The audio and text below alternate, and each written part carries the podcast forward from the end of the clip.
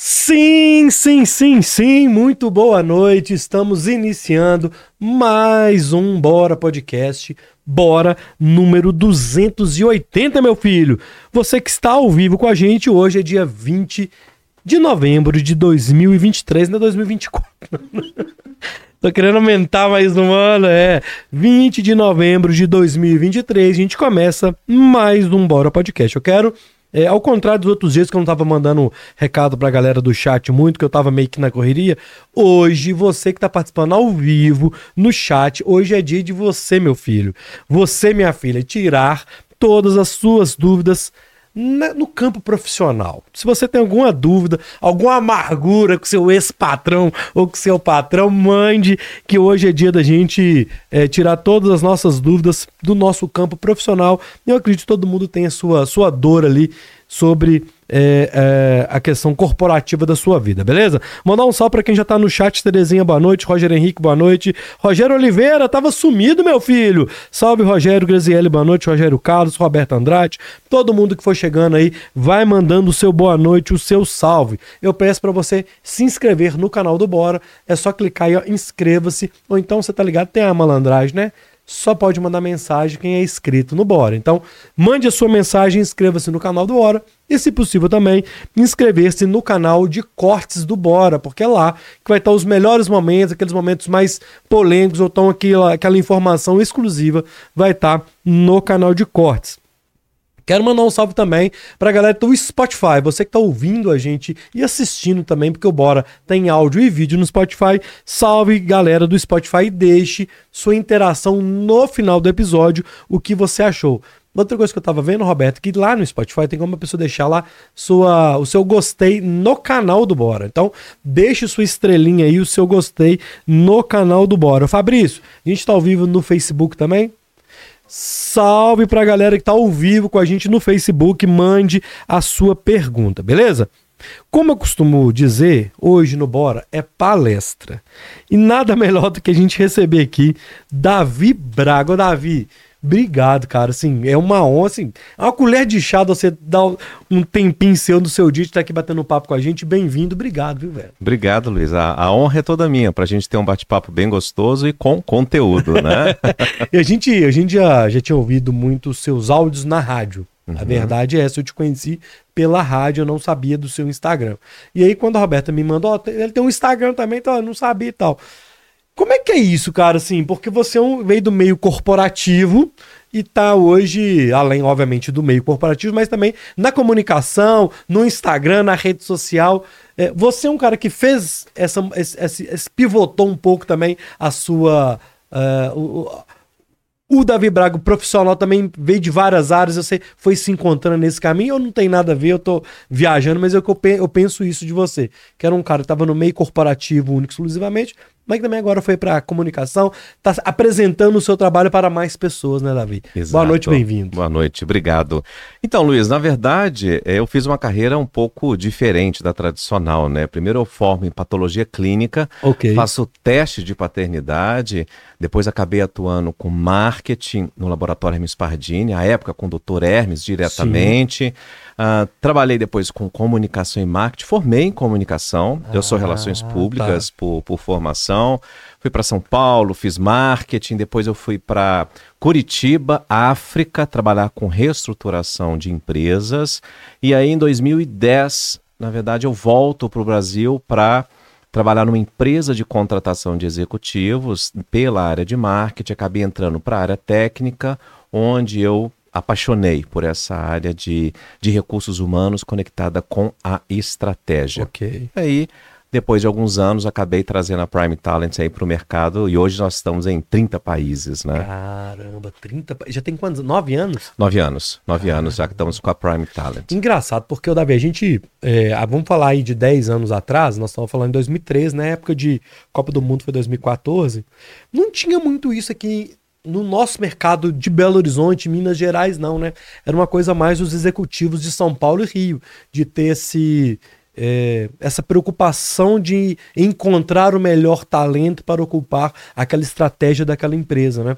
É, se, você percebeu isso no mercado, por isso que vocês criaram a, a, Prime, como é que foi que você percebeu isso no mercado mineiro, assim? Exato. De, de fazer isso aqui com a gente?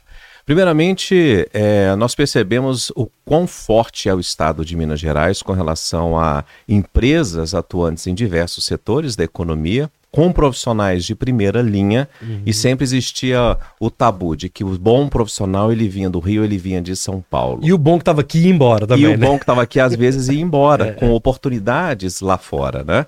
Seja em outras cidades, capitais ou até mesmo exterior, né? Um passado recente, uh, o grande sonho era ser expatriado, né? Uhum. Os, os profissionais eles tinham esse desejo. E na, quando nós tomamos a decisão de instaurar a Prime Talent, a gente colocou a primeira unidade unidade em Belo Horizonte e a segunda em São Paulo. Okay. Mas nós começamos aqui por sermos mineiros, tanto eu quanto a minha sócia Bárbara, e uh, depois desses dois hubs, com a parceria global, a gente nos, nós nos posicionamos então em 30 países hoje.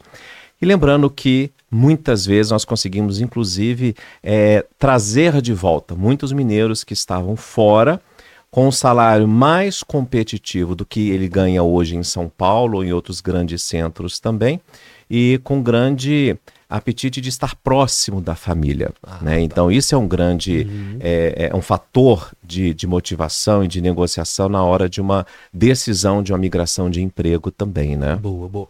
Eu, a gente colocou é, na chamada Headhunter, né? É, que é bonito, é o pivotal, o Red Hunt, o Hub, a Call. Né? É, o, o, mercado tem essas palavras bonitas, o mercado de marketing, de comunicação também tem essas palavras bonitas. Mas o que seria um Red Hunter? O que, que é? A gente brinca, ou é o caçador de talentos, ou o cara que é, a empresa está preparada para pegar os melhores profissionais, não é pegar, é escolher Exato. as pessoas melhores preparadas para aquela melhor oportunidade, né? É Exato. É isso? Assim, Exatamente. O Red Hunter, né? Como você bem nomeou, né? É, popularmente nós somos conhecidos como caça-talentos. A gente traduzia aí o headhunter, né? Uhum. Caça-cabeças, né? Literalmente. E uh, o trabalho sempre é feito B2B, ou seja, a empresa nos contrata tá. para que nós possamos conduzir um processo em busca de executivos. A Prime, por exemplo, trabalha com gerentes, diretores, presidentes e conselhos de administração. Posições essas, Luiz, que usualmente são conduzidas com total sigilo, porque uhum. muitas das vezes é uma demissão que vai acontecer, então precisa ser conduzida com total uhum. sigilo da informação e, obviamente, aproveitar a expertise e capilaridade da empresa. Então, para um processo seletivo de diretoria, por exemplo, nós da Prime a gente ah, nós ah, conversamos e entrevistamos, em média, 150, 200 executivos ao redor do Brasil, que está em alguns países uhum. também que tem que trazer essa expertise, ou seja, tem que ter metodologia, tem que ter eficiência, capilaridade, então fazer isso internamente não seria possível para a organização. Então, por isso okay. que ela acaba terceirizando, especialmente em níveis de, uh, de maior complexidade, uhum. gerentes seniors para cima, né? Caramba, é, é, um trabalho, é uma responsabilidade muito grande, né? Exatamente. A gente fala oh. que uh, nós precisamos ser muito responsáveis porque a gente está impactando a sociedade. Primeiro, escolhendo lideranças que vão conduzir as operações dessas grandes organizações. Então, a gente precisa trazer lideranças conscientes, com práticas governamentais, ISD, propriamente uhum. dito, e porque nós impactamos na estrutura familiar. Muitas vezes a gente precisa tirar a esposa do emprego, tirar os filhos que estão naquele colégio há tantos uhum. anos para um processo de migração para uma outra uhum. cidade e precisa ser muito assertivo. Nos últimos 10 anos conduzindo processos, tanto eu como minha sócia, nós nunca tivemos nenhum caso que deu errado. Ou o executivo foi contratado e pediu demissão, ou ele foi demitido. Então isso mostra uma metodologia extremamente assertiva, porque nós também somos responsáveis por aquela estrutura familiar. Então, uhum. é um processo que vai muito além do que simplesmente mandar currículo e um executivo mudar. Entendi. Eu mudo a estrutura familiar. A Prime é, é, só questão de colocação e recolocação no mercado? Ou, por exemplo, eu sou um grande executivo do Bora e eu estou no momento que eu, talvez eu não queira estar mais ali, eu não queira, eu estou passando por um momento de dificuldade, eu posso procurar algum tipo de assessoria na Prime é, psicológica, talvez, ou de entender o meu momento naquele, naquele, naquele mercado, ou sempre tem que partir da empresa procurando profissionais? Pode partir do profissional também ou não? Pode, pode partir do profissional, Luiz, porém é importante, foi ótima essa pergunta, porque ainda há uma confusão é, com relação aos tipos de empresas. Tá. É, as empresas de recrutamento ou as empresas de executive search, né, que aí são as empresas de primeira linha, elas trabalham necessariamente diretamente com outras empresas. Então é um mercado B2B. É B2B uhum. Assim como existem empresas que trabalham com recolocação, também conhecidas como outplacement, onde o trabalho dela é diretamente com os profissionais.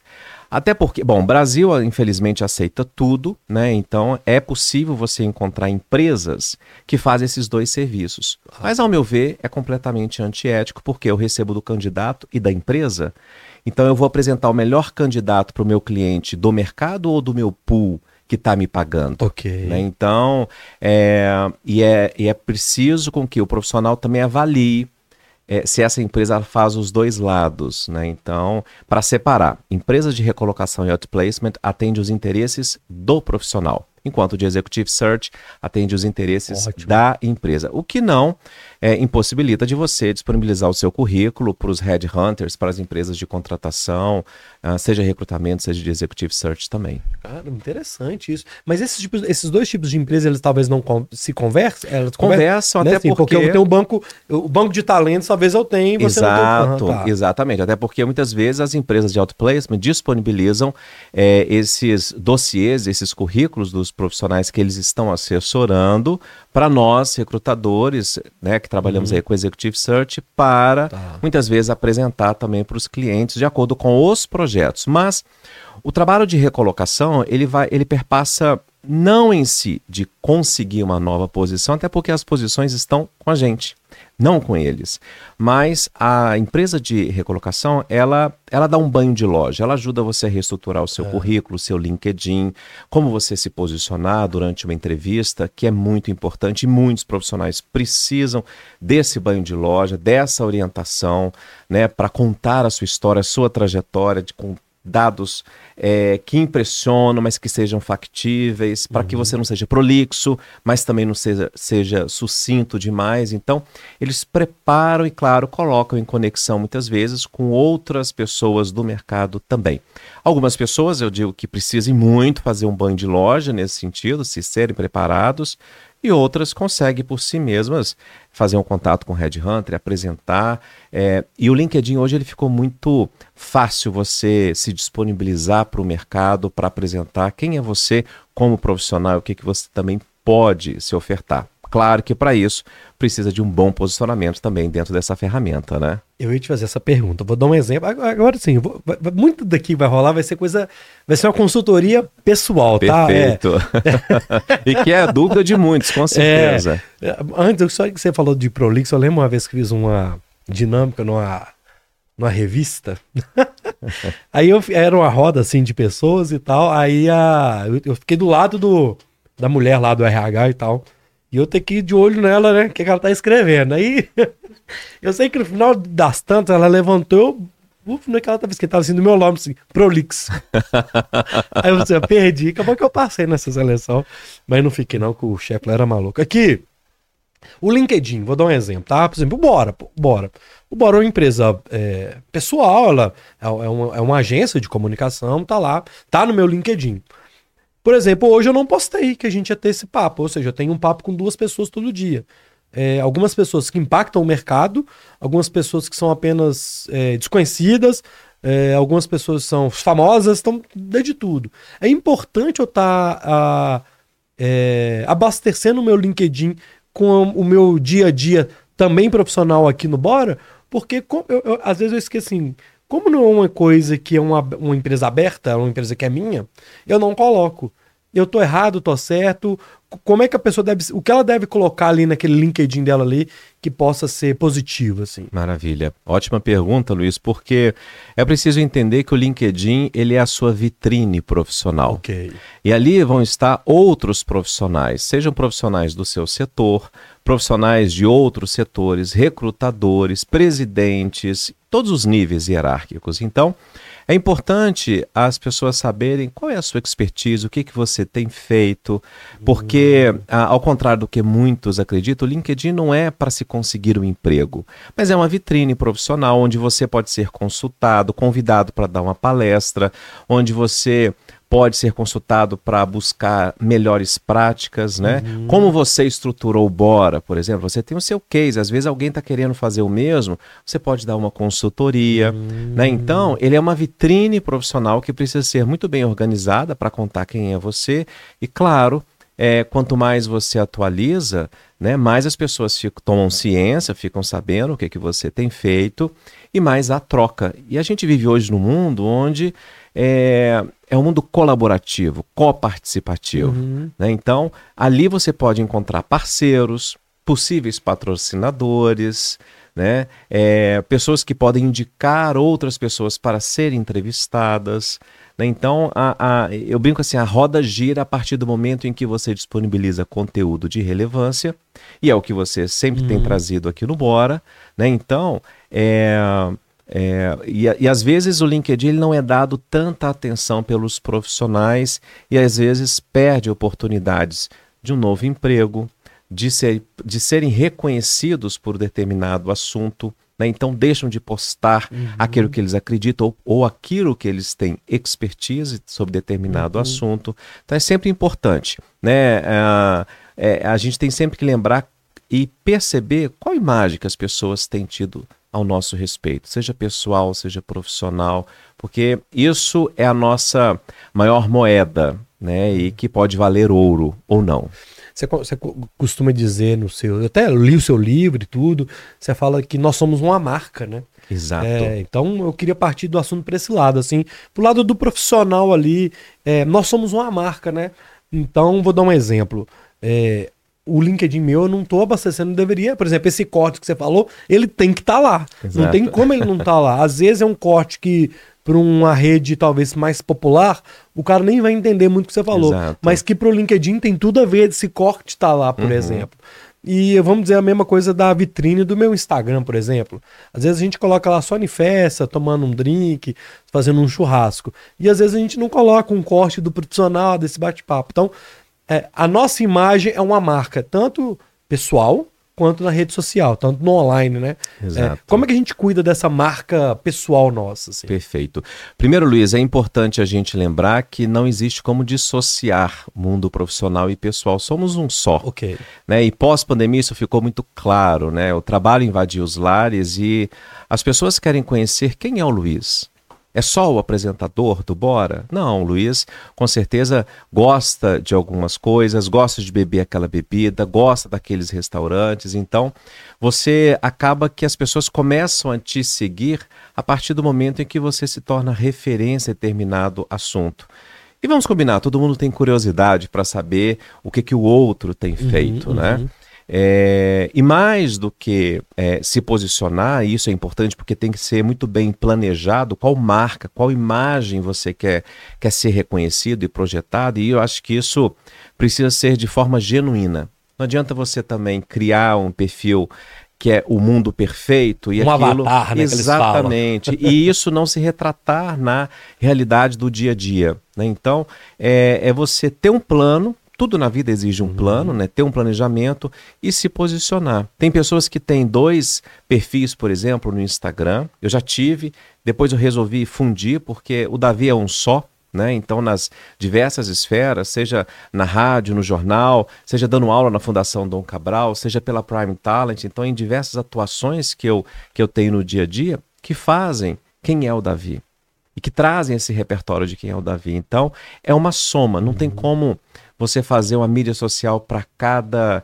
persona tá. sua. Então é interessante você mesclar com bom senso, entender qual é o seu público, o que que o seu público também deseja ouvir, ver, uhum. ler e, e interagir porque não adianta só é, postei e sair correndo, né? Tem que postar, tem que interagir, tem que empreender tempo, tem que responder, né? Porque as pessoas começam a sentir parte do sim, seu dia a dia sim, sim. e interagem, e se você não respondê-las, não der atenção, elas se vão. É assim no mundo, no mundo real, né? Se o seu cliente está conversando com você e você não está escutando, ele vai para a concorrência. Davi, vamos lá. Agora eu quero ir para as partes mais polêmicas, que é o seguinte. Vamos lá, a gente está num ambiente de trabalho, vamos supor. Eu não estou feliz no meu trabalho. Eu já vi você falando muito de da pessoa, da felicidade. A pessoa tem que ser uma pessoa feliz. Eu não estou feliz no meu trabalho, ô Davi. O que, que eu posso fazer? Eu tenho que avaliar se aquela empresa é para mim, se eu sou para aquela empresa, é, se o, o que, que a pessoa tem que fazer quando ela se vê. Porque quando a gente. Eu já passei muito por isso. Quando a gente se vê infeliz num, numa colocação, você já está meio que no fim esgotando porque a gente tem insegurança do desemprego, tem a insegurança de não conseguir uma outra colocação, e às vezes a gente também nem tá vendo que a gente tá infeliz. A gente vai vendo que tá doente com burnout, enfim. É, como que a pessoa é, entende a sua felicidade no mercado de trabalho e o que ela pode fazer é, para mudar isso ou para melhorar isso, no caso? Excelente. Ótima pergunta, é, Luiz, porque é importante a gente lembrar que a felicidade precede o sucesso. E a gente é doutrinado dentro de casa pelos nossos pais, que foi doutrinado pelos nossos avós e assim sucessivamente, de que primeiro você tem que trabalhar e depois você aproveita. Primeiro você, né? É, é, meu pai sempre dizia assim: primeiro você faz a cama e depois você deita. E você pode curtir a jornada enquanto você está né, trabalhando. O trabalho não pode ser um peso, jamais. Ele tem que ser um lugar onde você empreende suas competências, suas habilidades e felicidade no trabalho não é trabalhar pouco. É você estar num ambiente onde você é desafiado todos os dias, onde você coloca à prova suas competências, habilidades, onde você tem aquela liderança que te inspira, onde você está com pessoas que te fazem ser melhor hoje do que você foi ontem. Mas um ponto importante é o autoconhecimento, que é você se conhecer quanto às suas competências, habilidades, o que, que te cabe, o que, que você gosta, o que, que te irrita, o que, que, não, o que, que você não gosta. Porque a partir desse momento que você se conhece através de um processo de terapia ou um processo qualificado de coaching, você vai entender se aquela empresa te cabe, se uhum. aquela liderança é onde te desafia de forma condizente com as suas competências uhum. e habilidades. E aí você começa a entender que aquele ambiente não é seu. Não é aquele ambiente. Você simplesmente não pega a sua pasta e vai embora. Você precisa fazer um plano de saída ou não necessariamente você precisa sair da sua organização. Você pode buscar outros caminhos, outras áreas, outras lideranças, a depender do porte uhum. daquela organização. Mas o que acontece na grande maioria, nem todo mundo tem esse conhecimento aprofundado de si e aí terceiriza a sua carreira para a organização a organização vai te colocar aonde ela acredita que você vai dar mais resultado, porque qualquer empresa precisa dar resultado, até uma ONG precisa de dar um resultado. E muitas vezes isso pode não estar casado com suas competências, habilidades, com aquilo que faz seus olhos brilharem. E aí é onde começa é, o Brasil desponta os índices de ansiedade, é um dos países que mais tem índices de burnout, que é estafa mental, e aí começam as doenças de saúde mental, né? Então, e do trabalho, né? Doenças, é. exatamente, e perdem os dois lados. O profissional que vai faltar, que vai adoecer e pode perder o emprego, e a empresa que vai aumentar o absenteísmo. Então, quando a gente fala de felicidade, a gente está falando de protagonismo, mas não há protagonismo se eu não sei aquilo que uh, não fazem os meus olhos brilhar, aquilo que conecta. E aí a gente fala outros termos da modinha, né? Propósito, legado. Eu só conecto o meu propósito, mas eu tenho que saber qual que é o meu propósito. Uhum. Qual é o legado que eu quero deixar, né?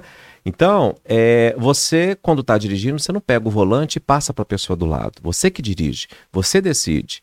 Só que você só vai decidir se você souber a direção. E a direção é o autoconhecimento. Então, isso é importante para que você comece a, a determinar: quero estar aqui? Não. Eu gostaria de mudar e criar um plano consciente, com controle emocional, promove as conversas necessárias com seu líder, se há outros caminhos que você não está satisfeito, porque ele mesmo pode ajudar dentro da empresa a te realocar, porque a, a, a saída mais fácil é o pedido de demissão. Não quero, vou sair. E aí? E você não fez um plano? Vai ficar melhor desempregado com as dívidas dentro de casa? Né? Uhum. Né? Então, é preciso parcimônia, muita calma, planejamento, se conhecer, para que então você possa encontrar um ambiente onde você possa ser você de forma genuína. Aí você vai ser feliz. É. Né? Cara, isso é muito doido, porque às vezes a pessoa está dentro da empresa, ela não tem essa percepção de ter essa parcimônia. Exato. É, é, e acaba sendo até o limite, e o limite é o pedido de demissão, ou então é o pedido de. Ou então é a demissão. É a última si, gota, é, né? É, Cai é. e você poderia é. ter promovido conversas quando ainda estava o copo meio cheio. Mas e quando você está numa empresa que você tem um chefe tóxico? Você tem um chefe, é, uma chefia ali, que seja do primeiro escalão ou tão lá em cima. É... Como é que você faz assim, nesse ambiente? Você é, tem, tem que ter dessas percepções? Primeiro, uh, é saber que você não vai mudar o chefe tóxico, hum. né? Porque muitas pessoas às vezes fazem essa tentativa. E o, o chefe que é tóxico diz muito sobre ele mesmo. A pessoa que tem um ego, a pessoa que tem um problema de autoestima, é uma pessoa o próprio nome já diz, é tóxico. Uhum. E as empresas mais estratégicas, juntamente às áreas de recursos humanos que são estratégicas ou devem ser, elas cada vez mais estão identificando esse tipo de liderança e eliminando, demitindo essas lideranças. E tem que realmente fazer isso, porque isso impacta diretamente no clima organizacional, que impacta no faturamento no final do dia. Uhum. Né? Então, porque esse tipo de liderança, ele é abusivo, ele é assedioso, ele é desrespeitoso, é uhum. é desnecessário e faz com que crie, crie um clima tenso, um clima tóxico, um clima de menos-valia nas, nas pessoas, onde só o líder que sobressai, e acabou. Isso já está fadado à falência, esse tipo de comportamento, Luiz, até porque hoje não é só a empresa que escolhe. O profissional ele pode dizer não, não quero mais esse tipo de liderança, pede demissão e uhum. às vezes vai para o concorrente e leva um conhecimento valioso nesse sentido. Então, é identificar, é tentar criar meios para não se abater com esse tipo de comportamento, porque ele é extremamente nocivo. E uh, se as conversas não forem efetivas, não houver mudança de comportamento, realmente é conversar com o RH ou conversar de alguma forma para tentar sanar isso, senão é realmente fazer um processo de saída e buscar ambientes é, mais favoráveis, uhum. né? mais, mais, menos tóxicos, onde você possa realmente entregar seus resultados no final do dia. Cara, eu trabalhei uma vez numa empresa que o RH era o mesmo financeiro, que era o mesmo que contratava, o mesmo que demitia. Era uma várzea aquele lugar, oh meu Deus do céu. Várzea. Oh, oh, Tem que separar os papéis, Ué, né? Tá Tem que separar. A pessoa foi uma... Cada um no seu quadrado, é, né, Luiz? Porque a empresa acaba que ela, a pessoa quer economizar, bota uma pessoa que é competente, bota ela para fazer tudo. É. E aí quem faz tudo não faz nada, né? Exatamente. Severino não pode funcionar dentro da empresa, né? Até é. porque são competências e habilidades, né? A pessoa de finanças, ela vai ter um olhar muito mais focado em redução de custo, que é diferente. Pessoas não são custos. As pessoas é que trazem um resultado, né? Então, a empresa mais tecnológica, vamos pegar aí Meta, Google, e, e, companhias tecnológicas, elas não entregam resultado pela uhum. tecnologia, mas sim através das pessoas. Então as pessoas elas precisam ser atraídas, né, engajadas, porque você não retém mais, você retém é preso, né, e que tenham um plano de desenvolvimento de carreira, porque se eu entro numa empresa e eu não sei quais são os próximos passos que eu posso ter dentro dessa organização, e evidentemente o que, que eu preciso fazer, aprender outros idiomas ou né, aprender outras questões técnicas, consequentemente a empresa tem um grande risco de perder esse talento. Né? E talento é aquele que traz resultados exponenciais, é aquele que se destaca perante os outros uhum. colegas também. Então, essas, essas pessoas precisam ser blindadas, cuidadas, né, e acompanhadas, sempre dando visibilidade. É o que antigamente as pessoas falavam, tem que dar cenourinha, tem que mostrar aonde você pode chegar e, evidentemente, qual é o seu para-casa, o que, que você também precisa fazer. Mas esse para-casa ele tem que ser palpável, né? Ele tem que ser tangível. atingível. É. Exatamente, Porque tangível. se você pega um, um, uma meta que o é impossível, você vai se desmotivando Exato. com o tempo de não conseguir alcançar. Né? É, e tem, é, é, mais frequente do que se imagina. Né? Muitas organizações às vezes colocam metas intangíveis com possibilidades de ganhos financeiros extremamente altos, mas não são metas factíveis. Uhum. Né? Então, o papel do líder é, primeiro, entender qual é a estratégia, cascatear essa estratégia para os seus liderados, de acordo com a competência de cada um, porque o resultado total ele é entregue com pequenas partes, cada um entrega um pedaço. Né? Então, ele precisa entender qual é essa estratégia para dar esse direcionamento e não colocar as pessoas, Luiz, na zona de pânico, mas sim na zona de stretching. Nem na zona de conforto, nem na uhum. zona de uhum. pânico. A zona de stretch é onde você está sendo desafiado, está sempre dando um pouco a mais e, consequentemente, melhorando como pessoa e como profissional. Boa, boa. boa. Ó, quero mandar um salve para a galera que está no chat aqui, tá chegando muito chat. É... Eu vou combinar o seguinte, da gente fazer as perguntas do chat no final, pode ser? Mas eu quero mandar um salve pro Rogério, que mandou aqui um super chat pra gente. Obrigado, Rogério, eu vou ler no finalzinho. Lucas Barbosa, que tava sumido, Lucas Barbosa. Eu até mandei um direct, tem um, um amigo nosso aqui, o Lucas, que ele assiste todos os boras. Que legal. Só que ele sumiu. eu mandei um direct pra ele, ô Lucas, você sumiu, ele nem respondeu o direct. Eu fiquei, fiquei preocupado. Mas ele tá aqui.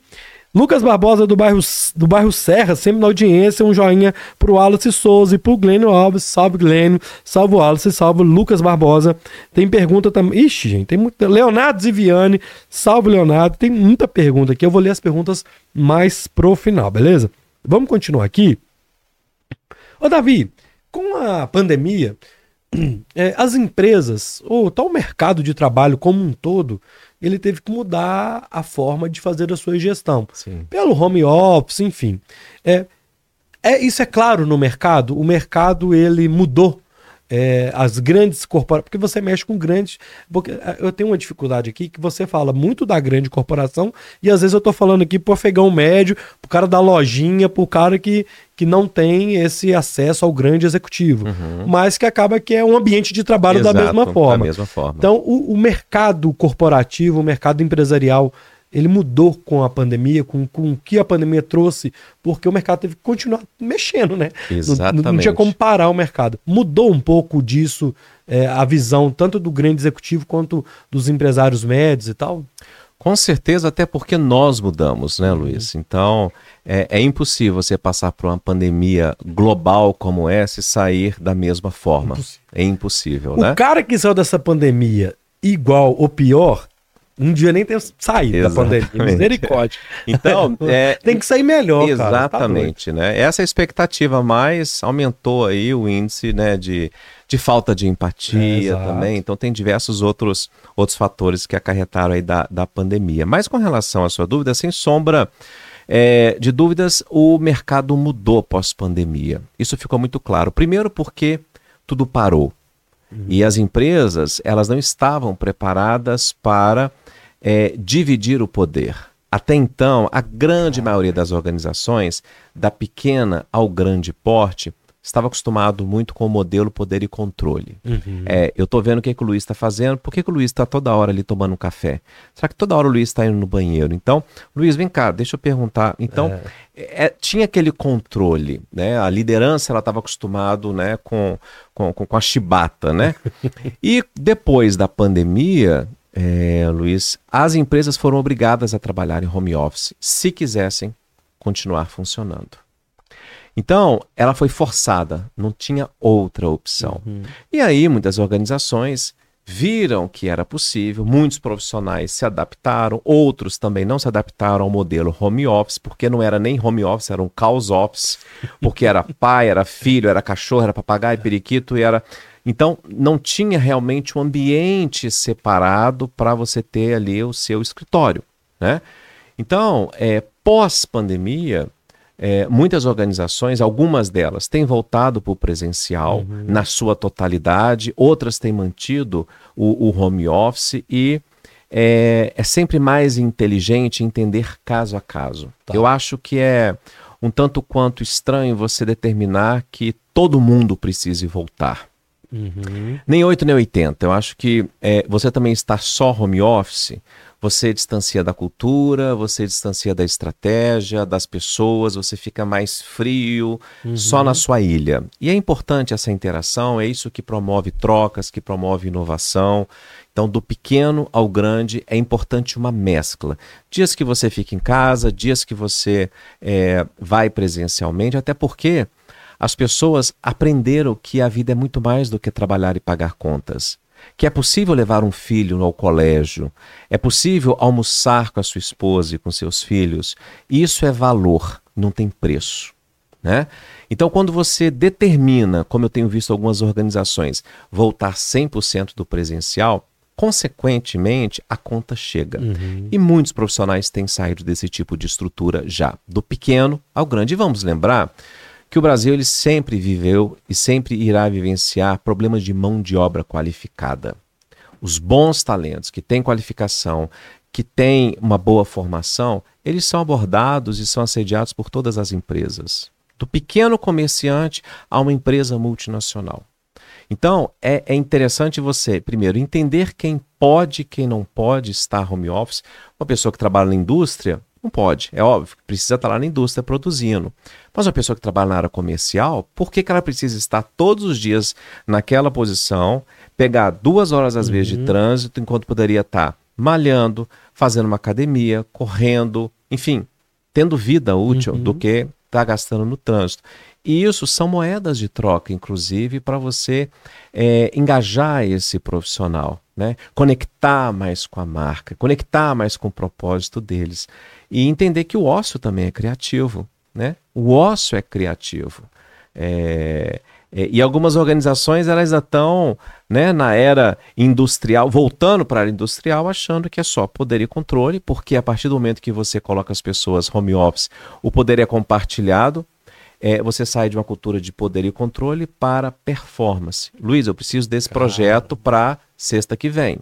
Se você vai fazer isso de manhã, de tarde, de noite, no final de semana, de madrugada, você administre. Né? É, então você também dá a responsabilidade para o seu funcionário. Isso vai exigir um tipo de liderança diferente, porque ele é situacional e precisa ser personificado. Porque o Luiz gosta de trabalhar de noite, o Paulo gosta de trabalhar de manhã, é, o outro. Então você precisa atender às expectativas. Por isso, muitas pessoas têm deixado posições de liderança. Porque é, liderar hoje é completamente diferente de um passado recente. Né, onde você tinha todo mundo ali no mesmo ambiente, na mesma sala, no mesmo local, então era muito fácil você controlar enquanto você estava vendo. Agora não. Você tem que estimular, você tem que dar, ter controles, pontos de conexão, de follow-up, de acompanhamento. Cada um é um. A partir do momento que você cresce a diversidade, que é importante nas organizações, isso traz mais desafios, porque são pessoas que pensam muito mais, diferentemente de você, que traz mais conflito. Uhum. Então, traz outros desafios para a liderança. Cara, você, vem você falar, é bonito demais, né, Davi? Você, você fala muito bonito, é muito. Cara, eu lembro uma vez, eu trabalhava viajando, né? E o patrão mandava você ir de segunda, 8 da manhã, e voltar sexta às 5 horas da tarde. Só que era 500 quilômetros, hein, cara. Eu tô saindo de lá às 5 horas da tarde, cheguei aqui 10 horas da noite, cara, de sexta. Tem que lavar as roupas e tal pra voltar na segunda. Não, não tá rolando. E outra. A minha região era região de roça, né, assim, de cultivo de café. Tá. Assim, ó, que isso? É chuva que vai cair? Misericórdia. É. Eu falei assim, cara, eu chegar lá segunda-feira, meio-dia, tá todo mundo na roça, não tem porque eu estar tá lá segunda. Eu prefiro muito mais ir numa quinta e ficar sábado e domingo, que eu pego o cara na casa dele no domingo, que ele não tá na, no, na colheita, do que eu chegar lá segunda e terça. Não, não, não, não é lógico, é pouco lógico. Exato. E Nunca ninguém me ouviu. Aumenta o custo, né? Aumenta o seu grau de insatisfação e talvez por isso hoje você não tá lá.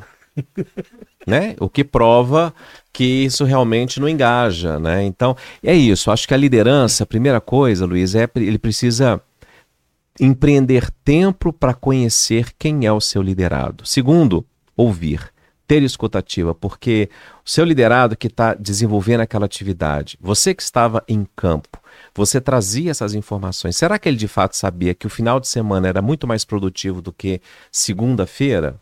Talvez não.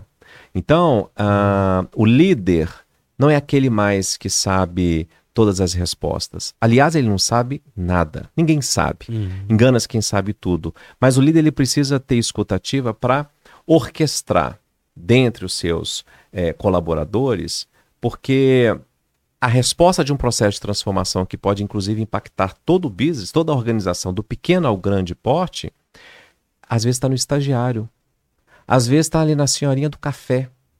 Então, conseguir transitar por todos os públicos, entender e com escutativa, você pode é, conquistar outros patamares ou pode perder essa informação para o seu concorrente, porque às vezes você perde esse colaborador também. Caramba. Não pode subestimar hoje em dia. Caramba. Ó, tem uma frase no seu livro que fala assim: ó, de nada vale um MBA em Harvard se a pessoa é, é arrogante. Exatamente. é, não adianta você ter títulos, né? Eu acho que assim, as formações são importantes Sim. porque ela te traz o conhecimento técnico. Mas é, vamos lembrar que é, você é contratado pelo técnico e demitido pelo comportamental. Essa frase é antiga e muito eficiente. Então, é, você às vezes, é como que você vai trazer à tona numa reunião onde você é contrariado? Você vai gritar ou você vai ter controle emocional? Como é que você vai lidar com a diversidade que vai trazer contrariedade às vezes de ideias? Você vai argumentar, comunicar com mais eficiência, é, persuadir o outro ou você vai querer impor, impor. a sua opinião? Então, a forma como a gente coloca para fora e aí é a ação, a nossa atitude, eu tenho visto do estagiário ao presidente profissionais sendo demitidos. Aliás, Luiz, nos últimos 10 anos, nenhum processo de contratação que eu fiz, e olha que é de executivo, nenhum, foi porque ele não tinha um conhecimento técnico foi por conta do comportamental. Caramba. Porque era arrogante, porque tinha um problema de comunicação, porque não conseguia transitar nos seus liderados, porque não conseguia direcionar. Então, isso tem a ver com comportamento. Aliás, nenhuma empresa exige hoje, por exemplo, uma pós-graduação. Mas exige com que o profissional tenha experiência em liderar times diversos, especialmente porque às vezes vai ter time no Brasil, na Índia, em outras localidades, com perfis diferentes, com idades diferentes, com culturas diferentes. Então, é, você é aquilo que você traz como repertório e não é só um diploma, mas é como você coloca em ação todo o seu conhecimento. E é por isso, de nada vale você ter o diploma da universidade mais renomada do mundo, que é de Harvard, se você é arrogante, se você não tem uma comunicação eficiente, uhum. se você não se faz entendido, ou simplesmente porque você não para e pergunta como que você está. Isso pode mudar, às vezes, uma gestão dentro de uma organização. Porque às vezes os líderes estão pensando que é só entregar resultados. Mas às vezes o Luiz não está entregando resultado porque o Luiz está com um problema dentro de casa. E sim, a, a, existe um tabu de que você não pode trazer os problemas da sua casa, do lado pessoal, mas não tem como dissociar. Uhum. Então, é, o líder que tem, e as empresas têm buscado cada vez mais lideranças humanizadas, que vão trazer resultados, uhum. que têm que trazer resultado, mas humanizadas. Né? Então, a partir do momento em que eu falo, Luiz, o que está acontecendo com você? Você se conecta mais com essa liderança, você se, você se sente cuidado, então você tem muito mais lealdade, muito mais conexão. E no final do dia é isso, você quer conectar com pessoas. E aí você conecta com a marca, com o propósito, com aquela companhia. Hoje não interessa se você vai trabalhar na padaria, se você vai trabalhar numa Apple, você conecta com pessoas. Com pessoas. Caramba, o, o Luiz Teles esteve aqui, né, que trabalha na Celor, foi uma das vítimas da cervejaria Belo Horizontina, ele contou a história dele aqui, que ele ficou 82 dias em coma, 280 longe do, do trabalho. Não, 200. Dois anos e meio. Uau. Foi, é, da Celor. Uhum. E ele, ele, você tem que ver ele, como é que ele fala da empresa. Que a empresa deu apoio no momento que ele mais precisou, que a gente nunca imaginou. Exato. Então, é, essa conexão não, não tem igual. Isso não tem, é. não tem preço, é, é valor, é. isso é marca. E aí, isso, isso é bacana quando você percebe que a empresa ela sai do discurso, ela sai do marketing de parede, que são quadros bonitinhos com frases, mas ela traz a ação. Né? Olha que legal. Estamos aqui agora falando da Celó é. por conta de uma atitude de preocupação genuína com um colaborador. Né? Então, isso blinda isso blinda, é, isso é bacana. É um caso que não tem preço, igual você falou. Exato.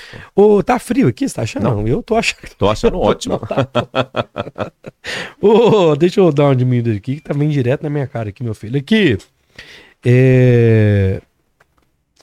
Eu queria começar aquilo que a gente começou em off aqui, que eu acho interessante. Eu sou um cara que eu tô naquela fase do empreendedor, né? Uhum. Larguei o emprego e tal, e, é, um emprego que não ia ser mandado embora, mas tem tudo isso que eu tô te falando aqui, era uma coisa que, mas que não estava me fazendo bem, eu fui, virei empreendedor. Abri uma agência de publicidade, tem um canal no YouTube, hoje já são dois, enfim, você vai, vai aumentando as coisas. Mas amanhã, já tem dois anos, dois anos e meio. Se amanhã, se eu quiser voltar para o mercado, o mercado vai me ver como um cara, um empreendedor que não deu certo, ou, ou essa valia de eu tentar, de mexer, de começar um canal do zero, e hoje a gente tem mais de um milhão de seguidores, enfim. É, isso existe essa mais-valia para o mercado pagar, porque tem muita gente virando empreendedor hoje. Exato. Muita gente tentando, né? Tá todo mundo na tentativa e erro e acerto e tal.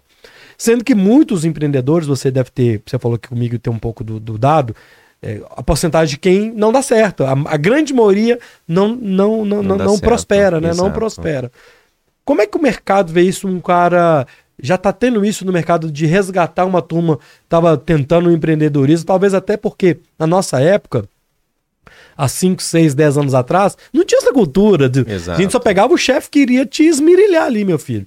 É, a gente. A, a, a cultura das organizações também está mudando nesse tempo que o empreendedor está batendo cabeça na rua. Exato. É, existe esse mercado para essa, essa galera que é geralmente essa galera 30 a mais uhum. que está tentando fazer uma coisa melhor, ter uma qualidade de vida também melhor. Exato, exato. É, e como você bem disse, Luiz, hoje isso é visto com muito bons olhos, tá? Porque a partir do momento que você decide também empreender, primeiro você sai da sua zona de conforto uhum. e você vai ser obrigado a melhorar diversas competências e habilidades que, inclusive, às vezes você desconhece que você tem.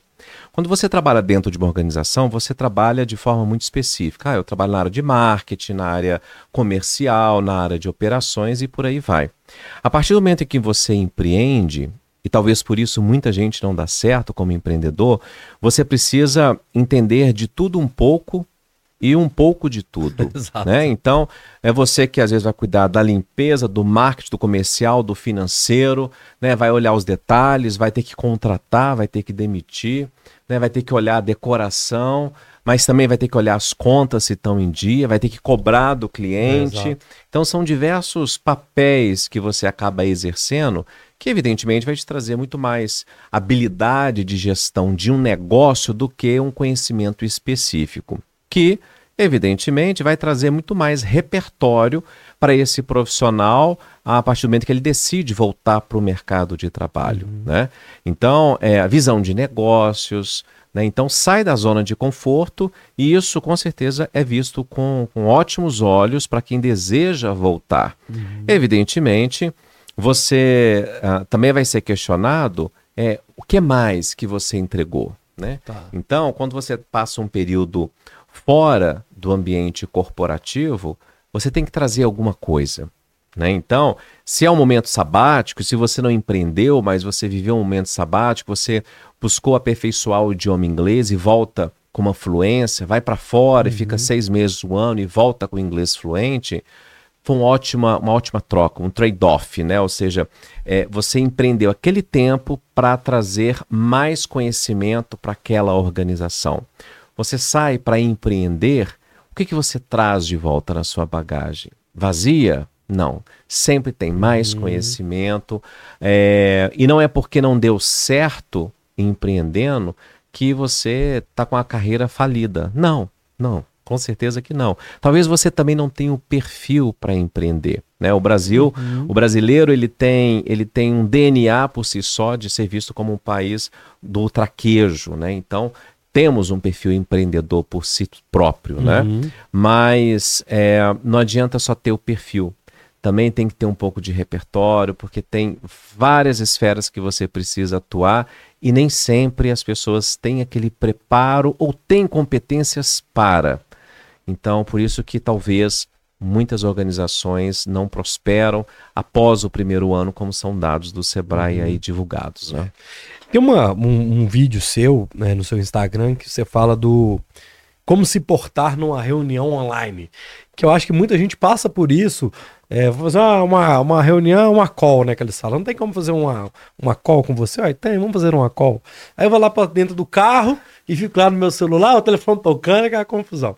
Tem como você se por... Tem alguma dica pra galera que tiver uma reunião ou entrevista de emprego, né? Que é por vídeo chamada, o Zoom, antigamente era no. Como é que chama? Skype. Skype. Hoje é no Zoom. É, como é que tinha um outro? Google Meet. É, Hoje é Google Meet, mas tinha outro nome. O Google era o. Google. Ah, tinha um outro nome no Google. É. Existe alguma dica para quem vai ter uma reunião uma, ou entrevista de emprego online de como elas aparecer, portar, falar? Tem alguma dica para isso? Bom, a primeira coisa é, de novo, imagem. Qual imagem que você quer ser percebido? Né? Porque é, tudo comunica, uhum. tudo ah. traz informações ao seu respeito. Então, é, se você marca uma reunião e a pessoa chega 15 minutos atrasada, já mostra muito sobre ela, que não tem organização, não tem planejamento, não se preparou, não prestigiou, né? É, da mesma forma, é uma reunião ou uma entrevista online, né? Então, é você se preparar. Qual é o melhor ambiente? É na sua casa? Pode até ser dentro do carro, porque às vezes você não tem tempo hábil para sair, por exemplo, da empresa, para fazer uma entrevista de emprego e ir para casa. E acontece muitas uhum. vezes o executivo, por exemplo, fazer entrevista de dentro do carro, mas atendeu a ligação, é, explica, olha, eu estou dentro do carro, não consegui ir para casa, mas com acústica legal, com uma boa luminosidade, uhum. porque não adianta você estar dentro do carro e a pessoa não está conseguindo te enxergar. Né? É, então, uh, mas você podendo controlar, Luiz, é importante com que você esteja no ambiente é, sem barulho, sem poluição visual atrás de você, com gente passando, com, né, com aquela bagunça uhum. atrás, é, um ambiente realmente onde você possa deixar tudo muito clean, mas onde você possa se mostrar. Né? Seja numa entrevista de emprego, seja numa reunião. E preparar. Qual é o objetivo daquele encontro? É se apresentar, então estruture um storytelling. Como que você vai se apresentar naquela entrevista, por exemplo? Se é uma reunião, para que, que você foi convocado para aquela reunião? É porque você uhum. tem algo a levar. Tá. Senão você entra mudo e sai calado, e aí eu pergunto, qual diferença você fez naquela reunião. Não devia nem ter sido convidado. Mas assim, quando você fala se mostrar, não é a pessoa cria um personagem dela, não, né? não né? É ser certeza. ela mesmo, mas obviamente é de forma ela. mais polida, né? Exato. Uhum. E aí a gente cai num, num grande é, ponto que a gente vive hoje uma era mimizenta, né? Ou seja, é, prega-se muito a genuidade. Né? Quem uhum. disse que a mulher precisa se maquiar para se mostrar como profissional, pentear o cabelo. Mas, gente. O dress code, né? O código ali da é, é o mínimo e nós observamos isso. Se eu tivesse vindo de camiseta, de tênis e de bermuda, talvez as pessoas estivessem tendo um outro tipo de análise a meu respeito. Mas não, preocupei em fazer a barba, escolhi um, um, belo terno, eu prestigio aquele momento que eu estou uhum. tendo com aquela pessoa. E as pessoas percebem isso. Isso acontece é, é, inconscientemente. E credibilidade é o seu valor, seja pessoal, seja profissional. Né? Então, é, nós fazemos isso. E existem estudos, né? Vai no shopping de bermuda e de chinelo e vai no shopping bem arrumado. Você vai ver a diferença de atendimento ali quando você está. E nós também fazemos isso, uhum. né? Então, a gente tem sempre que lembrar o seguinte: se fosse eu, o que, que eu faria? Né? Uma pessoa que chega desarrumada perto da gente hoje em dia, a gente já fica meio que assustado, né? Uhum. Pensando que pode ser até assaltado. Então, é, de novo, qual a imagem que a gente quer passar naquele encontro. Uhum. E se estruturar, mas ser você. Se eu não uso terno no dia a dia, para que, que eu vou colocar um terno né, para me apresentar? É ser você. O que quer dizer também? Um bom corte de cabelo. Uhum. Mulheres, por que não passar uma maquiagem para se mostrar, né? Ninguém vai num casamento de bermuda e chinelo. Por que, que então um encontro que é formal seja da empresa, seja para uma entrevista, você não se prepara. E isso conta pontos negativos. Mesmo, e, mesmo no online, né, Davi? Especialmente. É. Outro dia eu fiz uma entrevista onde um executivo parecia que tinha acabado de acordar com o cabelo totalmente despenteado, a blusa mais amarrotada do que tivesse saído da máquina. Dentro da garrafa. Péssimo, porque, peraí, será que ele é assim dentro da empresa? E usualmente é. Porque a pessoa que não se preparou, é uma pessoa que não preocupou com a imagem, talvez é o mesmo executivo que ou o mesmo profissional que vai chegar atrasado nos compromissos, deixar o cliente esperando e não vai ter tanto esmero para as entregas que precisam ser feitas. Então, de novo, tudo comunica. Qual imagem que você quer comunicar? Isso perpassa, sim, por um autocuidado. Não é marca, não é, né, não é artefatos para você se vender, mas tudo passa uma imagem e isso afeta a sua credibilidade. Boa, boa. Vamos lá no chat, tem muita pergunta no chat. É o seguinte, vamos começar com o Rogério. Ele mandou 10,90. Pergunta para o Davi, qual é o idioma, o, qual o idioma está na crista da onda no mercado? Acho que o inglês já está superado. O inglês é português, né? Então, é o chinês, será? Não? Então, Tem existe? Não. não. Continua sendo o inglês. É mesmo. Segundo dados do British Council, apenas 5% dos brasileiros falam inglês, sendo que 1% fala fluente. fluente. E não existe, do, não existe o eu me viro.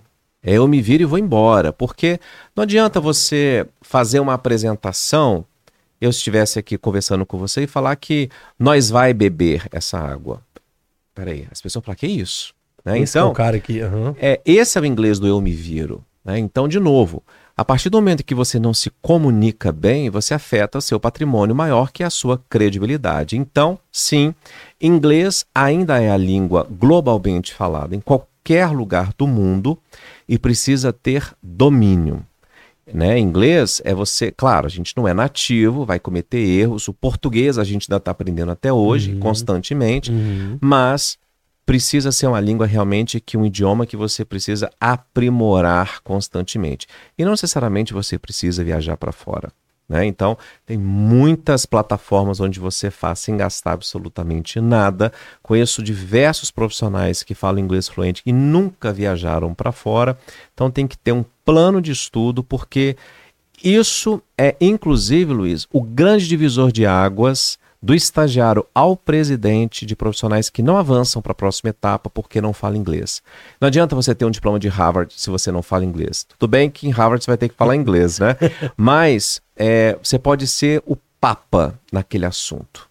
Mas se você não fala inglês e uma estrutura que você precisa falar inglês, porque às vezes você tem conversas diárias globalmente, uhum. não adianta. Então você vai ser excluído imediatamente do processo seletivo. Cara, na hora que a gente terminava em off, eu vou te contar um caso de uma esposa de um amigo meu que ela aprendeu italiano e o que, que mudou a vida dela. Legal. Legal. Quando ele foi jogar bola na Itália, ela, foi, ela ficou estudando o tempo inteiro. É, é aproveitar é, as oportunidades, é, é. né, Luiz? Que é maravilhosa então, a história. E aí as pessoas acham que as coisas caem do céu. É. Do céu só tá caindo a chuva, né? E olhe lá. E olhe lá. e olhe lá. Então tem que ter esse trabalho. Vamos lá, Davi. As empresas estão preparadas para conduzir processos seletivos assertivos ou ainda estão paradas no tempo? Cara, eu já participei de cada. de fazer, fazer, poxa vida, é quais são o seu maior defeito, qual a sua maior qualidade. Era, eram coisas que, assim, era o que clichês, tinha. Né? É, clichês, clichês, clichês. É, quando você está trabalhando em equipe, você faz o quê? Fica aparecendo. Aquelas perguntas te força a mentir. É. Te força a falar o que você não faz. É um trem muito doido. Como é que tá hoje o processo é, é, de escolha de um bom candidato, de, um, de uma boa vaga para ter um bom é, candidato? Ainda é, as, as empresas estão atualizadas nisso? Então, Luiz, a gente não pode generalizar, okay. né? Então, existem empresas que estão ainda na era industrial, fazendo perguntas, como você disse, que força, inclusive, o Ué. candidato a, a mentir. E vamos lembrar que é importante você ser você de forma genuína. Sempre, né? Sempre, porque imagina, você vai ter que representar o resto da vida naquela empresa e aí você fica infeliz. Uhum. Então você precisa ser você, de forma genuína para que, se você for escolhido, é porque eles querem esse perfil. Então, tem organizações que querem um perfil mais tranquilo, mais low profile. Outras não, querem um perfil agressivo, inquisitivo, que questiona. Então, você tem que ser primeiro você. Agora, claro, há empresas mais estratégicas que conduzem um processo seletivo com inteligência, com assertividade, uhum. com pragmatismo, né, que dá o conforto para que o profissional ele se mostre na sua essência, desde os seus pontos fortes, mas também pontos a desenvolver. Todos nós temos pontos a desenvolver. É então, agora, claro que você vai deparar com organizações que fazem um processo de forma é, despreparada, desrespeitosa uhum. com o profissional, mas isso já é um processo seletivo. Você também escolhe a empresa. E isso diz muito a respeito daquela organização e daquela cultura. Aquela empresa que marque e remarque em cima da hora com você um processo seletivo, já traz informações de cultura, por exemplo, de que é uma empresa pouco preparada, pouco organizada, pouco respeitosa. É esse tipo de empresa que você vai querer entrar? Aí a decisão é sua também. Caramba, né? ô, ô, Davi. Eu, aquele dia que eu ia participar daquele processo seletivo, né, de um pessoal de política aí. Aí eu ia participar, cara. No primeiro encontro que eu fui, era um processo seletivo, tá? E eu paguei, assim, enfim. Aí teve uma palestra e tal, participei da primeira palestra. Na hora que eu cheguei no lugar, cara, lugar chique, bacana. Não tinha uma pessoa para recepcionar. Senhor, bem-vindo, Davi. Tudo bem? Você bem-vindo? Não tinha, já não tinha isso. Resumo da história. Participei lá, eu entrei, saí, saí com uns livros, aí eu tinha direito a uns livros e tal. Não conheci ninguém, ninguém se apresentou para mim. Aí a mulher foi mandou aqui, agora você tem que mandar uma resenha de uns livros e tal. Assim, cara, eu te agradeço, mas eu não quero continuar participando desse processo seletivo. Exato. Olha que processo frio, Ué. né? Você não sabe nem qual foi o objetivo, para que aqueles livros, Ué. né? Ou seja, fazer uma resenha no comunicação, é. resenha você pega no Google, né? Agora, qual que é o objetivo? Era o momento, talvez, de você apresentar a empresa. É importante lembrar, Luiz, que hoje 50% está para cada um. 50% está na mão da empresa, ela escolhe o profissional, mas os outros 50%, o profissional também escolhe a empresa. E ele tem você e mais outras oportunidades, porque, Luiz, as pessoas reclamam às vezes de falta de emprego, mas cada organização tem no mínimo duas, três posições cada organização. Quantas empresas de pequeno ao grande porte que existem hoje no Brasil? Ou seja, era para a gente estar com pleno emprego. Não tem uhum. uma empresa que não tenha pelo menos duas posições e que não fecha há meses. Então tem alguma coisa errada uhum. nesse processo. Seja o processo seletivo, seja os profissionais também que às vezes estão escolhendo demais, fazem muitas requisições e pouca entrega, seja também o processo às vezes pela liderança que está sendo feito de forma errada porque também estão exigindo tanto, né? É o primeiro emprego, mas está exigindo experiência. Opa, peraí, é. não, não, não bate, a conta não fecha.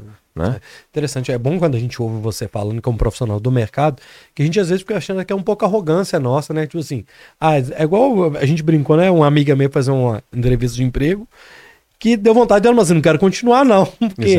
Mas a gente tem que ter esse poder de saber o que é melhor para nós. Né? Exatamente. E aí. Não é arrogância, né? Não é arrogância, chama-se autocuidado. Uhum. Né? Onde você vai. Porque, é, Luiz, deve ser no mínimo aterrorizante. Você está num lugar onde você vai trabalhar no mínimo oito horas por dia e que não seja um lugar onde você não possa ser você, onde você não possa ter lugar de voz, uhum. onde você não possa se posicionar, expor as suas ideias, mesmo que contrárias.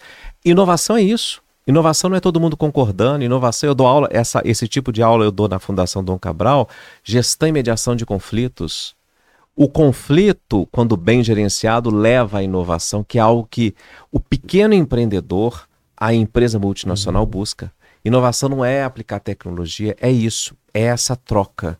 Então tem que, não é um lugar que você não, não gostou, não opte porque depois é pior, porque aí você vai ter que entrar, vai ter que sair, vai ter que justificar a sua saída. Então já nem entre nesse tipo de organização. Boa. Pergunta o Davi sobre aumento salarial. Se o empregado não fala, a empresa acha que está tudo bem? Tem alguma forma correta de você comentar com a empresa? Olha, estou trabalhando demais, estou ganhando pouco. é, essa, esse tipo de barganha tem que tomar muito cuidado. Uhum. Primeiro porque é, cabe às lideranças entender os tempos e movimentos, quem é quem, quem merece, se está dentro do orçado, do orçado, dentro da organização, dentro do budget, que possa proporcionar alguns aumentos, que é extremamente importante, porque isso chancela é, que você está indo no caminho certo. Uhum. Agora, claro, às vezes isso não acontece pelo lado da organização, mas o profissional ele pode, sim, isso é legítimo, né, chamar o seu líder para conversar é, mas o mais importante, Luiz, primeiro é não se vitimizar. Né? Então, porque eu estou trabalhando demais. Por que, que você está trabalhando demais? Uhum. Talvez você está com um problema de organização, de priorização da sua agenda. E não é porque você está trabalhando demais, é como que estão as suas entregas. Então, o discurso ele tem que ser um pouco diferente. É, você tem entregado todos os seus projetos, tem entregado os resultados pré-estabelecidos? Legal. Então, traz isso, refresca o seu líder com relação, olha, uhum. eu tive esse projeto, esse desafio, vivenciei, entreguei, você viu que eu, eu fiz até um extra para conseguir entregar. É, mas justificando resultados. Okay. Nunca porque o outro está ganhando mais do que eu, ou porque o mercado está pagando mais. Então, ele pode te convidar para você procurar o seu concorrente. Né? Então vai para o mercado. Não é um tipo de approach inteligente. Uhum. Então a inteligen o inteligente é sempre você primeiro mostra os resultados. Primeiro você apresenta os resultados, depois você faz a sua requisição e deixa aberto. Né? Gostaria que você refletisse se há margem dentro da organização que possa ser pensado de uma forma melhor de remuneração. Porque às vezes não é remuneração, às vezes não é valor monetário, às vezes é, é você tem um dia home office, eu quero dois dias. Eu consigo isso? Eu consigo ter mais flexibilidade? Uhum. Então, por isso que o líder, ele precisa também entender seus colaboradores, porque um é cargo, o outro quer dinheiro, o outro quer flexibilidade de horários, uhum. né? O outro quer trabalhar até meia-noite às vezes um dia, mas ele quer folgar na sexta-feira porque ele vai emendar com a namorada e vai viajar e tá tudo bem. Uhum. Então é entender essas motivações, Boa. mas olhar o seu resultado. Isso é um bom approach. Isso é muito doido, né? Porque semana passada eu fiquei doente, né? Então eu não consegui editar. Segunda e terça-feira não consegui, não tava tendo jeito. Hoje, por exemplo, eu tirei, a, tirei o atraso todo. Em um dia eu trabalhei mais, cheguei mais cedo, mas cabeu atrás, mas é porque eu também é não isso. tenho um patrão. Ah, né? E autogestão. Ou seja, você poderia ter repartido as suas atividades, mas concentrou tudo. É, e conseguiu. Hoje conseguiu. É. Interessante. Ô, Davi, você acredita que hoje a preocupação com a saúde mental tem mudado é, um pouco a mentalidade das organizações na questão da valorização dos, dos, seus colaboradores. Eu acho que essa questão da saúde do trabalho chegou dentro da, das, das corporações para valer, né? Com certeza. É, não só a questão da saúde do trabalho do, da alta, né, do cara que mexe com coisa que corta, queima tal, mas a mental, o psicológico, né? Com certeza. Que é o silencioso, né, o Davi? Exatamente. Chegou isso nas empresas para valer, né? Com certeza, até porque cada vez mais se discute sobre ESG, né? Que uhum. são acrônimos aí do inglês que, passando para o português, tem a ver com meio ambiente, governança uhum. e social, uhum. né? Não há governança sem você ter colaboradores saudáveis, né? Então, é, várias são as ações que estão sendo feitas dentro das organizações, umas mais a, avançadas, com mais maturidade com esses processos, de identificar quais profissionais que estão tendo burnout, quais profissionais que estão tendo ansiedade, mas para isso você também precisa conhecê-los, uhum. precisa mensurar como é que estão as entregas, por que, que esse profissional não está entregando o resultado? É porque ele não quer? É malandragem? Ou porque tem algo por trás? Né? Então, as empresas ah, perceberam que isso tem impactado na atração, na marca, isso tem impactado no faturamento, porque aí aumenta o absenteísmo, aumenta o turnover. Uhum. Né? Então, é, a alta gestão, desde os conselhos de administração até o corpo diretivo do dia a dia, tem olhado isso com muito mais carinho, porque afeta a rentabilidade da organização. E aí, é, coloca em risco a perenidade da, uhum. da empresa. E quanto menor a empresa, mais importante é esse tema, porque são estruturas mais enxutas. Então, se você colocar o seu profissional na zona de pânico, você vai estourar a corda. Né? Ah. Então, é, é, saber dosar. E por isso a comunicação é muito importante em estruturas ainda quanto, quanto menores, mais importante. Uhum entender, tá tudo bem, como que você está, como é que está é, esse projeto, como é que foi para você, lições aprendidas, e você vai ajustando com o avião decolado, já voando. Né? E não tem tempo, às vezes, uhum. de você fazer manutenções. É. Eu lembro, velho, que teve uma época que eu imaginava que eu era o culpado de, dos meus problemas. Eu come... É aquela síndrome do impostor, né? Uhum. Porque faltava, tipo, esse diálogo, tinha que. Essa, essa preocupação empresarial com o colaborador. Mas acho que hoje melhorou demais. Muito, isso, é, isso é importante. Muito. Até porque se não tiver esse tipo de postura dentro das organizações, de novo, você vai perder os seus melhores talentos. Então, o profissional que é bom, ele se conhece, ele sabe daquilo que ele é bom, quais são suas competências e habilidades, e ele escolhe: eu quero fazer parte dessa empresa ou não quero mais. E aí vai para o seu concorrente e às vezes vai ajudar o concorrente a crescer mais do que estaria ajudando ali. Roberta mandou aqui, ó. Quero saber qual a melhor maneira de conduzir uma transição de carreira. Perfeito. Eu comecei, mas parei no meio do caminho. Tem uma, tem algum, uma dica ou alguns caminhos corretos? É, primeiramente, Roberto, é preciso que haja um planejamento. Você vai sair de onde para onde? Né? Do ponto A para o ponto B. Quem não sabe aonde não quer ir, qualquer caminho qualquer serve. Qualquer caminho serve. É Alice no, no, País das Maravilhas. Exatamente. Só que nós não estamos no País das Maravilhas, né, Luiz? Então precisa de um planejamento extremamente eficiente para que você possa entender. É, você está saindo de uma área A para uma área B que competências que essa área precisa, que conhecimentos precisa. Deixa eu conversar com profissionais que atuam nessa área para entender se eu vou gostar de estar ali. Então uhum. tem que conversar, tem que entender, entender os pontos ruins, porque toda profissão tem os seus desafios, uhum. não são somente louros, só a parte boa. Então entender o que, que você precisa para chegar lá. Uma transição de carreira, ela leva tempo. E muitas vezes você precisa dar um passo para trás. Então você vai mudar de setor, se você é gerente, você não vai ser gerente ali. Você vai ter que voltar, uhum. porque você vai ter que aprender. Então você precisa ter também uma reserva financeira. Muitas pessoas querem assim, eu quero mudar de carreira, não tem uma reserva financeira e acredita que essa, com esse reposicionamento de carreira ele vai acontecer da noite para o dia. Não. Às vezes você vai ter que fazer uma formação, fazer uma outra faculdade uhum. ou fazer uma pós-graduação, ou seja, isso leva tempo. Como o próprio nome diz, é uma transição de carreira. Não é uma mudança repentina de carreira, é uma transição. E toda transição leva tempo.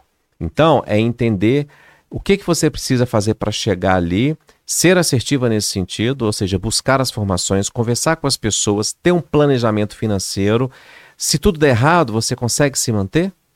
Até que dê certo essa transição de carreira. Então, por isso que mudanças menos bruscas são mais importantes. Né? Então, são mais efetivas. Mas a gente tem N casos de profissionais que, né, o Léo Paixão aqui era um médico e virou um grande chefe, uhum. mas ele se preparou. De novo, nada cai do céu. Tem que ter tempo, empreendimento, tem que, tem que correr à frente, porque uhum. correr atrás já está já tá atrasado, né? E, e, tem idade para isso? A gente tem aquele, aquele mito, né, que passou dos 40, 50, você está morto no mercado. Tá, como é que tá isso? A, a gente ainda o mercado tá vendo a galera mais madura com uma, uma capacidade melhor? Luiz, uh, isso tem sido muito frequente dentro da Prime Talent. Eu tenho conversado com profissionais de todos os níveis, deixando as suas funções porque é, aquilo que eles fazem não conecta mais com o propósito deles, eles têm migrado, reposicionado. Uhum. É, vai ser um conselheiro, então eles se preparam, fazem uma formação de conselho de administração, ou outros vai buscar uma profissionalização de fato e ser de fato um coaching uhum. eficiente, porque também é uma área que prostituiu tanto, né? Então tem tanta gente ruim que não conseguiu gerenciar a própria carreira Exato. e quer gerenciar dos outros. Então, é, não importa qual idade que você que você que você tenha, você pode mudar. Enquanto há fôlego, enquanto há vida, há possibilidades, né? Então, tenho visto profissionais jovens fazerem isso e profissionais que estão no nível de presidência, super estáveis, ganhando pacotes de remuneração extremamente agressivos e tomando a decisão de quero mudar. E às vezes você fala, gente, agora, mas sempre há tempo. Né? E aí é tão interessante quando você vê isso, porque você vê o brilho no olho daquele profissional, daquela profissional, que é isso, é onde bate o seu coração, onde faz seus olhos brilhar e você tem que buscar. Boa, boa. Ó, quero mandar um salve para todo. O Jackson chegou aqui, o Jackson é um grande é, diretor de empresa, hein? Jackson aqui, é, meu filho. Audiência qualificada. Salve, Jackson. Eu quero mandar um salve para você que está assistindo a gente. O seguinte: é, quinta-feira, mais conhecido como dia 23 de novembro, um mês antes do Natal, nós vamos trazer o Papai Noel aqui. Que legal. E a gente quer saber como é que é essa profissão Papai Noel. Exato. E o Papai Noel que eu vim aqui é Papai Noel mesmo, né? Barba natural. Genuíno. É, ele é genuíno. tá chegando de onde que ele tá? Do Polo Norte. então, quinta-feira, exatamente um mês antes do Natal, a gente vai receber aqui o Papai Noel genuíno, Santa Claus aqui. Meu filho, ô... Oh, Davi, manda um recado final pra galera que te acompanhou. Eu quero te agradecer muito, assim, essa colher de chá, você ter dado esse tempo de vir bater um papo com a gente aqui, já tinha um tempão. Eu queria combinar com a Roberta, sei lá, uma vez por ano do Davi vir a gente, com o mercado ele vai mexendo, claro, claro. E a gente, a gente talvez traz um, um, outro profissional junto, a gente debater o mercado, enfim. A gente, a gente gosta de fazer isso ao vivo, porque você nunca fala não ao vivo. Então, Exato, Davi, obrigado, assim, foi muito legal. Manda um recado final pra galera, em especial final de ano, né? Tá todo mundo fazendo novos planos pro ano que vem aí. É, que recado você pode dar pra turma? Obrigado, cara. Maravilha. Primeiro eu que agradeço o convite, foi um bate-papo super leve. É, como você disse, né? Final de ano é, é tempo de reflexão, sempre é, é. Então, é tempo onde as pessoas planejam o próximo ano. E nessa lista eu sempre digo assim: planeje o mínimo possível, mas que seja factível aquelas ações. Uhum. Né? Então, não é quantidade, é qualidade. É... Mesmo que você não tenha, às vezes, condição financeira de fazer um processo qualificado de coach ou de terapia, pega uma folha. Onde você está? Com quem você está, sua vida pessoal e profissional, você é uma pessoa feliz? O que que te falta? Todo mundo consegue encontrar essa resposta uhum. escrevendo, e às vezes a gente não coloca isso no papel. Porque quando você escreve, você materializa. Uhum. E o que que você pode fazer que está no seu domínio que possa ser mudado? Para te levar para um ambiente, ou para um relacionamento, ou para um local onde você vai ser mais feliz. Porque a vida cada vez mais está um sopro. Então, se você não aproveitar com sabedoria, né, com o temor de Deus, né, lembrando que você vai ser lembrado pelo que você fez, em um velório ninguém fala dos seus títulos, dos seus carros, da sua conta bancária, mas fala, gente, o Luiz, nossa, que cara bacana, ele impactou fortemente. Aonde ele ia, as pessoas ficavam felizes. Então, é comportamento né? Era uma pessoa de Deus, onde você ia, ele estava ajudando aquelas pessoas. Então, é, como ser esta pessoa? Uhum. Para que a gente não fique só como espectador, olhando e admirando, mas você também pode ser admirado. Né? Então, é, é fazer um plano factível e ter atitude. Sempre final de ano, o jornalista me pergunta qual é a principal competência para 2024. Eu sempre digo atitude, porque a atitude ela move.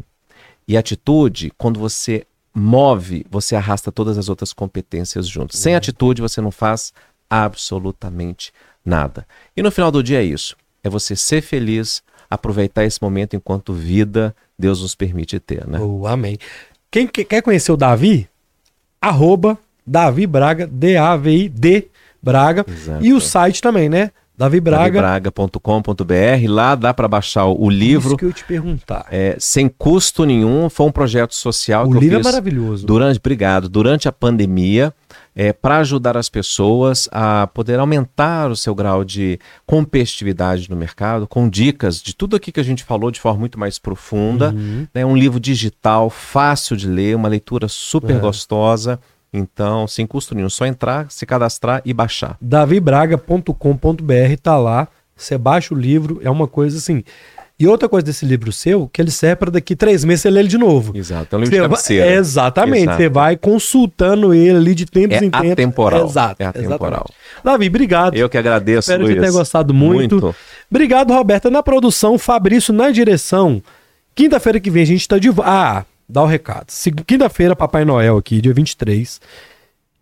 Na segunda, dia 27, Boris Feldman. Todo mundo tá pedindo Boris de novo. Boris vai voltar. Difícil demais trazer o Boris, mas. Ah, e outra coisa, dia 27 vai ser só perguntas da audiência. Não vou fazer pauta, eu vou pegar as perguntas que estão nos vídeos. Tem, tem muita pergunta de vídeo. Eu vou fazer umas três só minha. O resto tudo pergunta de audiência. Então, segunda-feira, mandem suas perguntas dia 27, Boris Feldman. No dia 29, na quarta, Rogério Skylab. Vai ter a música nova dele aqui. Empadinha de camarão. Tá? Obrigado, Fabrício. Obrigado, Roberta. Obrigado, Davi. Obrigado. Fiquem com Deus. Este foi o Bora número 280. Até a próxima. Fui!